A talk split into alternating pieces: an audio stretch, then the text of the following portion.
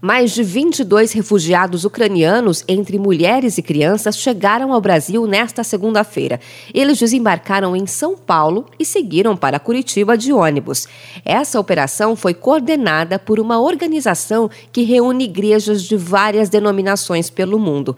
Na capital do Paraná, os refugiados vão ficar na chácara da primeira Igreja Batista de Curitiba, onde vão ter atendimento médico, apoio com documentação, vacinas e teste de Covid. Na próxima semana, eles seguem para Prudentópolis, cidade paranaense marcada pela colonização ucraniana. Os refugiados terão sustento garantido e vão ficar em nove apartamentos por um ano, como conta a diretora executiva da Associação Batista de Ação Social, Marta. Marta Zimmermann. Se durante esse ano eles quiserem retornar, eles têm a garantia de poder retornar. Se eles quiserem ficar, eles vão poder ficar. Podem trazer daí a família, alguém que ficou da família que ficou lá, também a gente traz. Aí a gente já vai fazer preparação para o trabalho, vamos ver a formação deles, né? Para onde nós podemos encaminhar e assim vamos estar ajudando eles a também começarem a prover seu próprio sustento. O grupo desta segunda-feira é o terceiro a chegar no Brasil.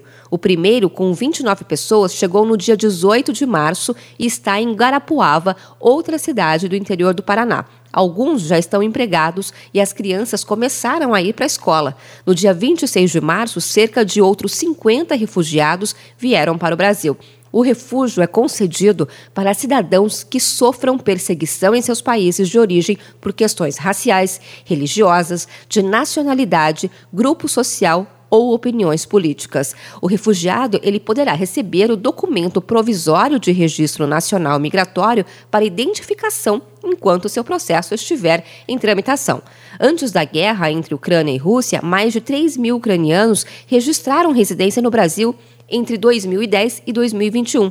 Desses 3 mil, aproximadamente 2.300 foram registrados na região Sudeste, que é o principal destino dos imigrantes vindos do país do leste europeu. A GKPN, que é uma rede internacional de missionários cristãos, tem um ponto de apoio para os refugiados na Polônia, onde a Embaixada do Brasil tem processado todos os vistos para os refugiados ucranianos. O governo brasileiro publicou no dia 3 de março uma portaria interministerial que concede o visto de acolhida humanitária a ucranianos e pessoas sem nacionalidade reconhecida que foram afetados ou deslocados pela situação de conflito armado. Na próxima quinta-feira, dia 14, está prevista a chegada de mais 50 ucranianos ao Brasil.